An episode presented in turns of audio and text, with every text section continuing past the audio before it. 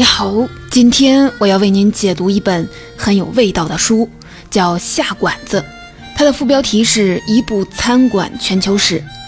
说起下馆子，可能大多数的人都会立马的就提起兴趣，毕竟民以食为天，吃大概是我们人类社会最能引起广泛共鸣的话题了。无论男女老幼，很少有人不爱吃的。那么哪里有最丰富多样、最美味的食物呢？当然是餐馆。所以啊，我们时不时的要下馆子打牙祭，有值得庆贺的事儿下馆子，想跟伴侣浪漫一下下馆子，想和好友聚会，想托人办事，想谈个生意，都得下馆子。现代社会，餐馆早已成为我们身边一个不可或缺的存在了。然而啊，大概很少有人会去想有关餐馆的历史。我说的不是某一家餐厅或者是某一个餐饮品牌的历史，而是整个人类社会餐馆的发展历史。比如说，世界上第一批餐馆是什么人开的呢？他们诞生在哪里呢？为什么人们会有外出进餐的需求呢？各地的餐饮业是如何相互融合又保持地方特色的呢？餐馆里的各种角色，比如说餐馆的老板、厨师、服务员的分工是如何演变的呢？古代的食客和今天的食客有什么不同吗？这些问题好像很基本，但我们还真不见得能立刻答得上来。今天我要给您介绍的这本《下馆子》，就是对餐馆历史的一次全面的梳理。它从公元前四千年写到了当代，讲述了东西方多个国家餐馆的发展历史。不仅写美食，更涉及社会、政治、经济、文化、技术、美学等等各个方面。没错啊，餐馆这个行当远不止做饭吃饭这么简单，它其实是社会历史变迁的一面镜子。通过它，可以照见一个时代不同阶层的生活面貌。餐馆行业的兴起和繁荣，总是伴随着经济进步、人口流动、政治分化、技术发展等各种社会要素的变化。所以啊，餐馆的话题可以向外无穷无尽的延展。这本书的作者是美国的两位历史学者。第一位作者凯蒂·罗森任教于美国宾夕法尼亚大学；第二作者埃利奥特·肖尔任教于美国顶尖文理学院布林莫尔学院，同时担任学校的图书馆馆长。两人对餐饮历史和文化有多年的研究，出版过多部的研究著作。在这本书里，他们旁征博引，从馆藏档案、期刊、文学作品和世界名画里寻找人类餐馆变迁的蛛丝马迹。阅读这本书，你会感慨，原来关于餐馆有这么多文化趣事。那么接下来，我就分成两个部分来为您解读这本书。第一部分来谈餐馆的历史。包括餐馆为何会兴起，餐馆在不同国家是如何发展演变的，它会受到哪些因素的影响？第二部分来谈餐馆里形形色色的人，餐馆老板、厨师、侍者和食客这四个角色的互动，如何促进了餐馆的繁荣？通过这些历史和人物，你就会发现，外出就餐从来都不只是简单的生活方式的改变，而是整个社会和时代变迁的缩影。比如说，我们能从中看到饮食结构和烹饪方式的演变，政治变革和经济发展对社会生活的塑造，以及女性地位不断崛起的过程。一言以蔽之，餐馆为我们提供了一个独特的观察世界的窗口。我们先来看看餐馆的发展历史，看看餐馆究竟是怎么来的。世界上最早的餐馆出现在何时何地呢？我不妨先公布答案。根据作者的考证，世界上最早的餐馆不是出现在别的地方，而正是出现在咱们脚下的这片土地，也就是公元一一零零年前后的北宋首都开封。这个时间是不是比你想象的要晚得多呢？你可能会有疑问：难道在此之前的人都没有外出就餐的经历吗？当然有，比如说我们都知道，会饮是古希腊人最著名的就餐方式。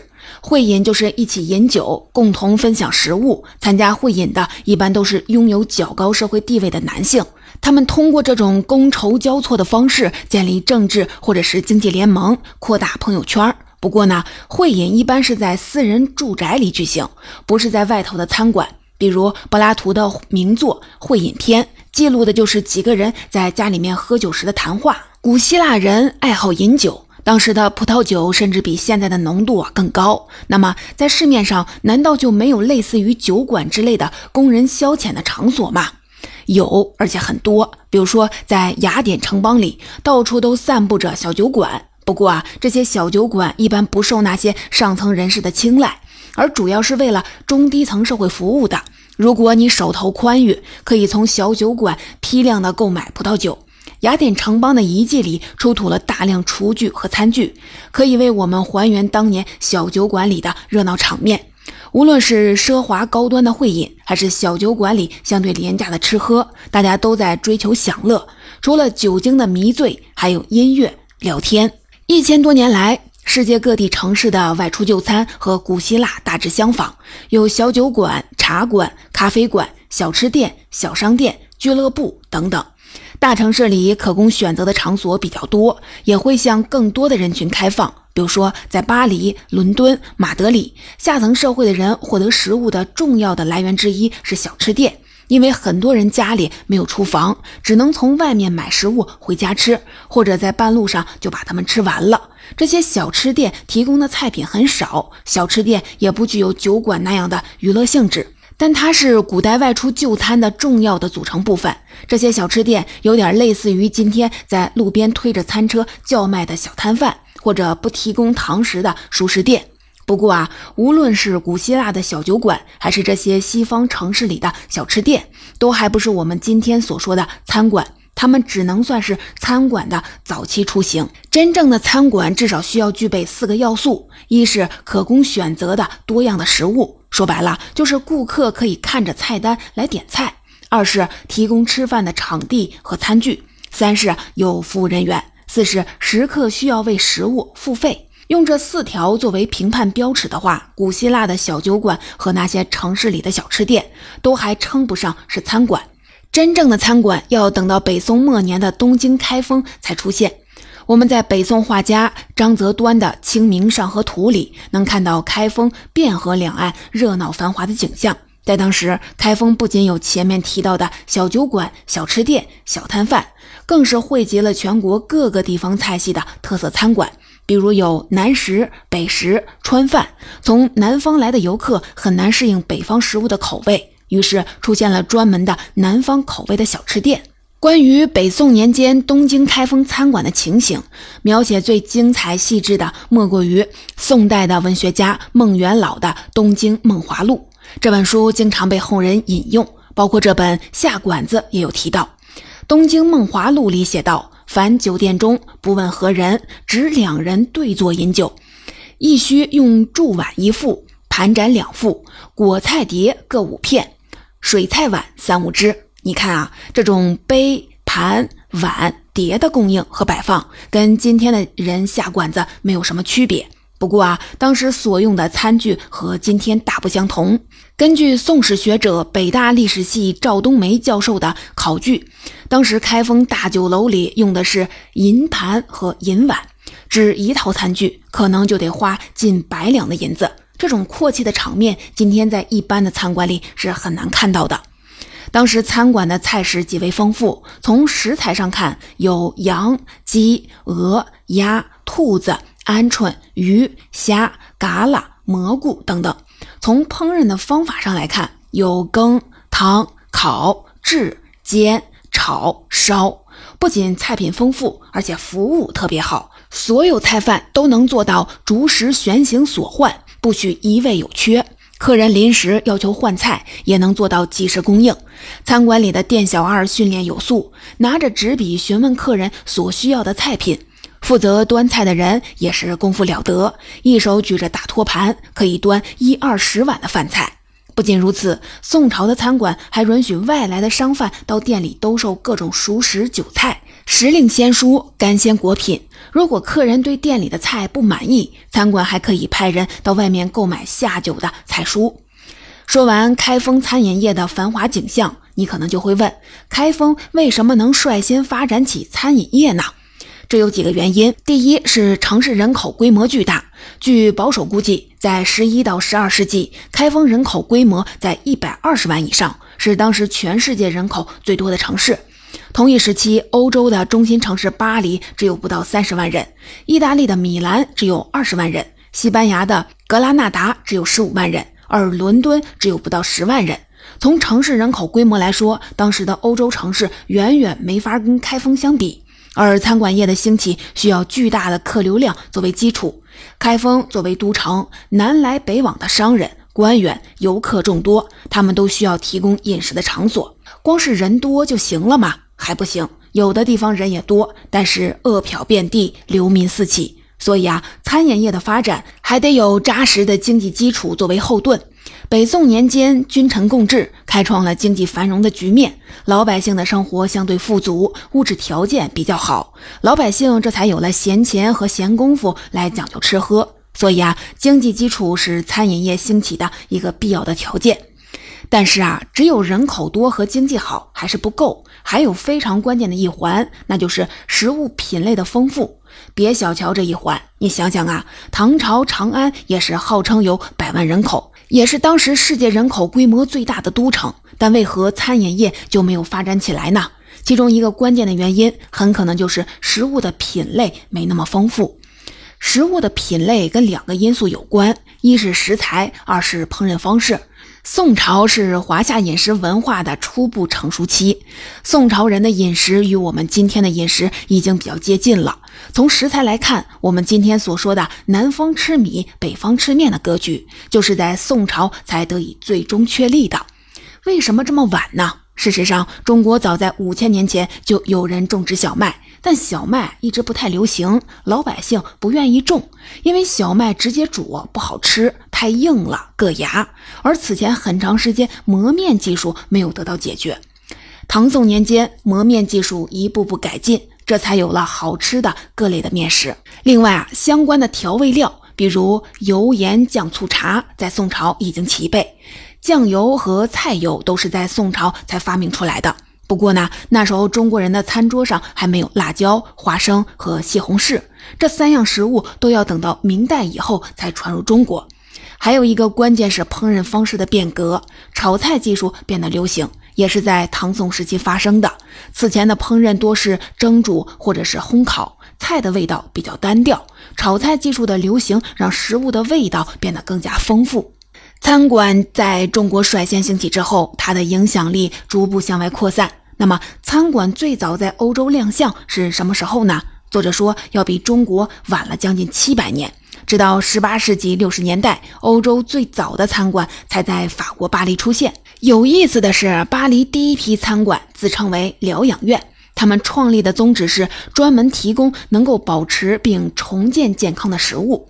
要为客人的饮食提供科学和医学基础，这样的理念在今天听起来都显得是高大上，更何况是在两百多年前。与为健康而饮食的理念相配套的是奢华典雅的餐厅装饰以及精美的瓷器餐具，这样的风格衍生出了一条经营理念，那就是要有个性化且具有美感的待客之道。这个理念至今仍在影响着世界各地的餐馆业。从1789年至1793年，也就是法国大革命爆发后的几年里，巴黎的第一批豪华餐馆正式开业，包括普罗旺斯三兄弟餐馆、伦敦大酒店、时尚牛肉餐馆、加特伦餐馆等等。豪华到什么程度呢？他们都有闪闪发光的银质餐具，有大镜子、精美的瓷器、巨大的灯饰和豪华的家具。餐馆里金碧辉煌，像伦敦大酒店能同时容纳两百五到三百人用餐，能制作三百一十八道菜品。而这家酒店的创建人安托万·博维利耶尔也是大有来头。他原本是一家皇家厨师，后来写过一本烹饪方面的书，从而奠定了法国民族美食的基础，也改变了法国的餐饮方式。他把酱汁、馅料和一系列原来只服务于贵族的烹饪技术介绍给了新的上层阶级、商人、企业家、艺术家和知识分子。那么，法国大革命为什么能催生一大批的餐馆呢？这是因为大革命把原来的贵族阶层推翻了，贵族家里的管家、厨师、女佣纷纷就失业了。据统计，这个群体的规模达到了两百万。他们很大一部分流入了餐饮行业。曾经为贵族家庭烹饪的顶级厨师，包括烘烤师、调味师、糕点师，成了各种餐馆里的大厨；而庞大的女佣群体则成了餐厅里的服务人员。政治革命意外地掀起了一场餐饮革命。原本属于贵族家的美食和服务，更多的普通人也能享用了。法国餐饮革命的影响迅速地辐射到周边国家。用作者的话说，法国餐馆成为了一种重要的出口产品。欧洲的餐饮业纷纷兴起，又迅速地传播到北美。1830年，来自瑞士的德尔莫尼科家族在纽约开了他们在美国的第一家餐馆。这家餐馆引进了法国菜。采用了很多原本并没有太多人食用的新奇食材，推出了三百多种的菜品。这家餐馆在美国建立起高档餐饮的标准。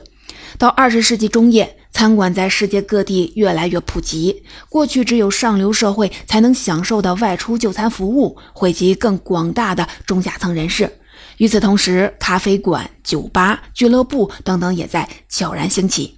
餐馆逐渐的成为城市生活的标配。从古希腊的会饮小酒馆，到北宋开封红火的餐饮业，再到欧美更为现代的餐馆，我们能看到政治和经济变革对日常生活的巨大的塑造力。餐馆业的发展和饮食文化的变迁是一对孪生兄弟，他们互相影响和促进。餐馆业的发达为社会创造了更丰富多样的美食，而每一种有地方特色的美食都需要借助餐馆的力量才能传播到全世界。所以啊，餐馆的全球化也是文明全球化的一个缩影。说完餐馆的发展历史，第二部分咱们一起再来说说餐馆里形形色色的人，主要包括了餐馆老板、厨师、侍者和食客。我们来看看这四种人的互动如何促进了餐饮业的繁荣。先来说餐馆老板，或者说餐馆的经营者。在欧美餐馆业刚刚起步的时候，餐馆服务的主要人群都来自上流社会。因而，餐馆的装饰必须精美考究、富丽堂皇。能进餐馆吃饭是一种身份地位的象征，而能办得起这样高档餐馆的人，必然拥有雄厚的资本实力。比如说，刚刚提到的瑞士德尔莫尼克家族，他们最开始是做跨洋贸易，在古巴、纽约等地做烟草、葡萄酒、木材生意，积累了第一桶金。在美国开办餐馆的初期，他们因为对当地食材不太满意，就专门建立了自己的农场，这样可以保证食物的质量和品种。书里有两张德尔莫尼科餐厅大堂和后厨的照片，从中我们可以看到餐厅的规模极大，而且生意啊异常火爆，几十张餐桌全都是坐满了人。餐厅里的客人都是打扮入时的贵妇和绅士，餐桌上摆放着鲜花、烛台和精美的陶瓷和玻璃餐具，天花板上有美观大气的吊灯，而后厨的一二十位的厨师清一色的穿着白色制服，戴着高高的厨师帽，一个个动作娴熟，有条不紊。书中介绍，这家餐馆的建设费用达到了前所未有的十万美元。光是地下酒窖存放的葡萄酒就有一万六千瓶。餐馆共有三层，还设有专门的私人包间区。他们一起步就成为了美国美食风尚的引领者。当然了，也只有资金实力雄厚的商人才能操办起如此规模的餐馆。随着餐饮业的发展，餐饮市场逐渐的向中低收入阶层下沉。开餐馆的人也不必是什么特别大的老板。每家餐馆都有自己定位的消费群体，餐馆老板会根据自己的经营成本、所属地段、提供的食品和服务来定价。但可以确定的是，餐馆每天迎来送往各色人等。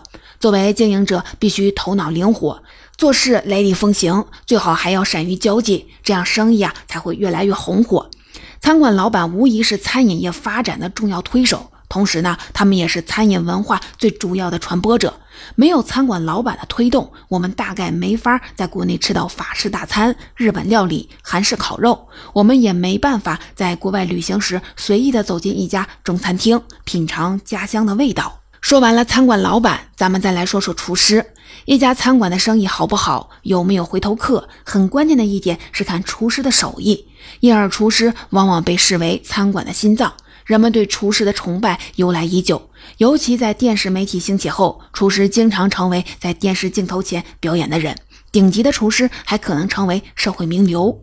不过啊，在作者看来，厨师绝对不仅仅是会做菜的人。好的厨师需要懂得理解顾客，懂得如何使用厨房以及如何塑造食物。此外，还需要对饮食文化有独到的理解。前面我们举的都是中国和欧美的例子，这次我们来举一个日本的例子。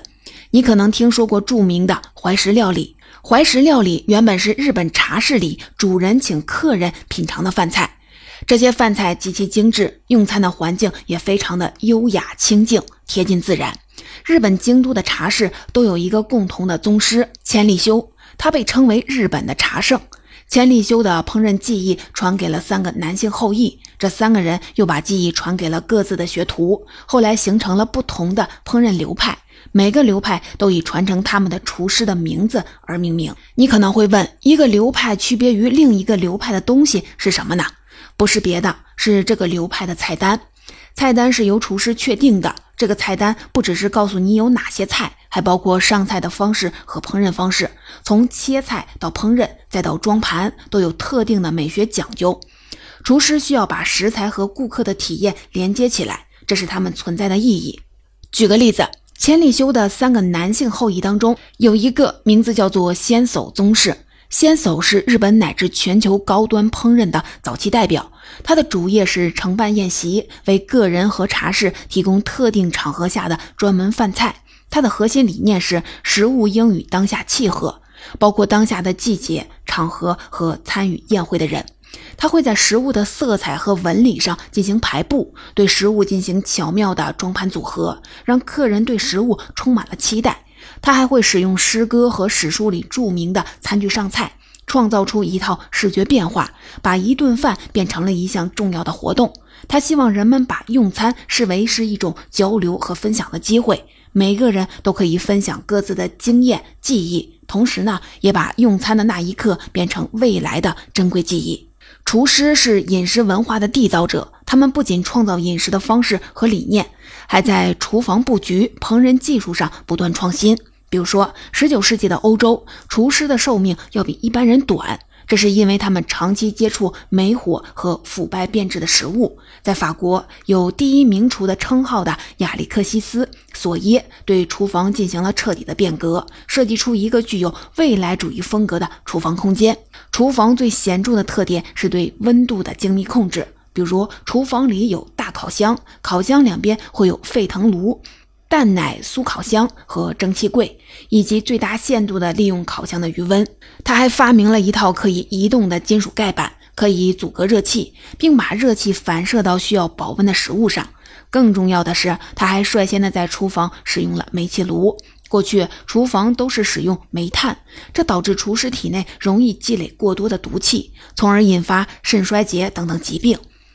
煤气炉不仅让厨房变得更干净卫生，也保护了厨师的健康安全。可见，厨师是餐饮改革的重要的推动力。他们不仅创造美食，更创造饮食文化和生活方式。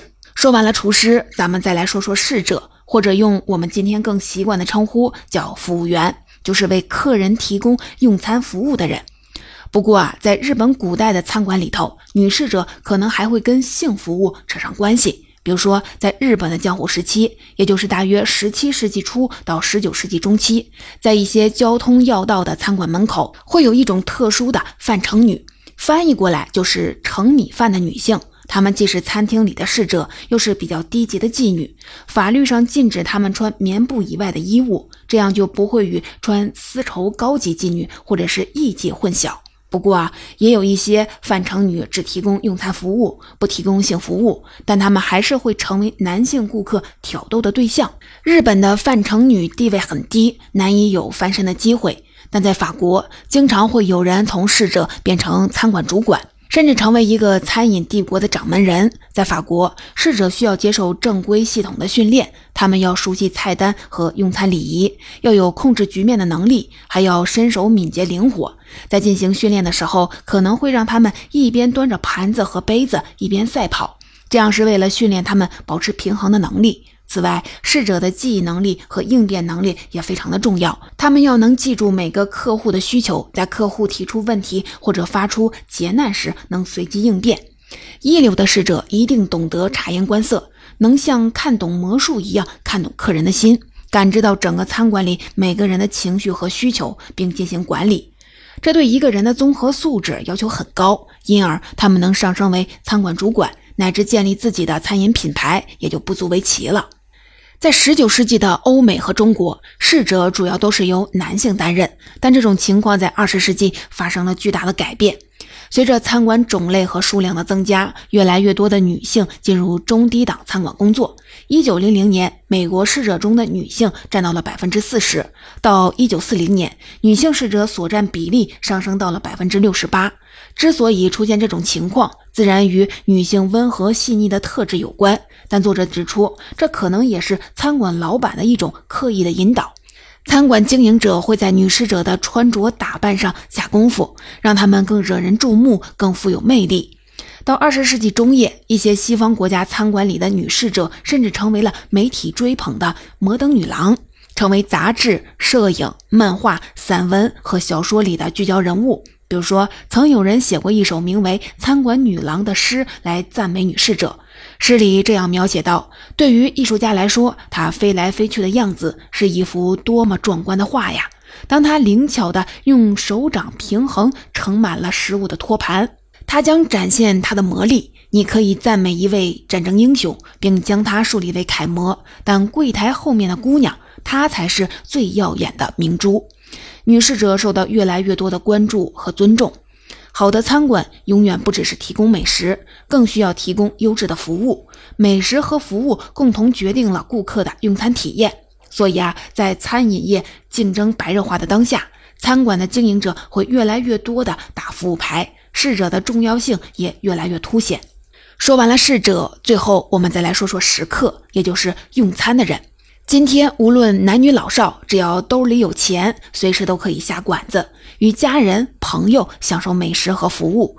但在以前的很长一段时间里，有机会在餐馆里用餐的人大多是男性，女性很少抛头露面。女性外出用餐会被视作不检点，这大概是全世界的普遍现象。直到十九世纪下半叶才慢慢的有所改变，但这个过程并不顺利。当时还是有很多高档餐馆、俱乐部和酒馆只为男性服务，他们的菜单和装饰也是为了迎合男性的品味。女士要么被拒之门外，要么需要有男士陪同才准许进入。到二十世纪初，美国和欧洲中产阶级女性的用餐选择在迅速的增多，女性客户群体也迅速的扩大。那些善于洞察先机的餐馆的经营者发现，美丽优雅的女性顾客会为他们带来客流量。于是啊，他们开始设计更符合女性审美的装饰，比如说在窗户、天花板和桌布上增加一些花卉图案，同时在菜品上也增加更多女性喜欢的食物。他们还会把高颜值的女顾客安排在靠近玻璃窗户的位置，这样能吸引外头更多的人进来就餐。女性社会地位和消费能力的崛起，促进了餐饮业的繁荣。总结说到这儿，这本书的精华内容我就跟您分享的差不多了。下面我们一起来总结一下。首先，我们讲到餐饮业的发展历史，从古希腊的会饮和酒馆讲到了北宋开封餐馆的兴起，再讲到法国大革命对欧洲餐饮业的意外推动，以及欧洲餐饮业如何传播到美国。其次呢，我们分别讲到餐馆老板、厨师、侍者和食客四个群体对推进餐饮业繁荣所起到的作用。餐馆老板是饮食文化的传播者，厨师是餐馆的心脏，是饮食文化和烹饪方式的创造者。侍者的服务提升了用餐体验，而食客群体的扩大和消费需求的提升，则为餐馆业的繁荣提供了保障。还是那句话，餐馆从来都不仅仅是一个做饭和吃饭的地方，它更是社会历史变迁的一面镜子。外出就餐的生活方式背后，隐藏着政治、经济、文化、人口、技术等众多更为宏大的议题，值得我们去深入的挖掘。最后呢，我想说的是，饮食文化的变迁是一个融合互动的过程，有不同阶层的融合，也有不同地域之间的融合。餐馆是实现这种奇妙融合的魔法盒，而餐馆里的大厨就是掌管着所有食材奥秘的魔法师。去下馆子吧，让魔法师为我们变换出魔法来。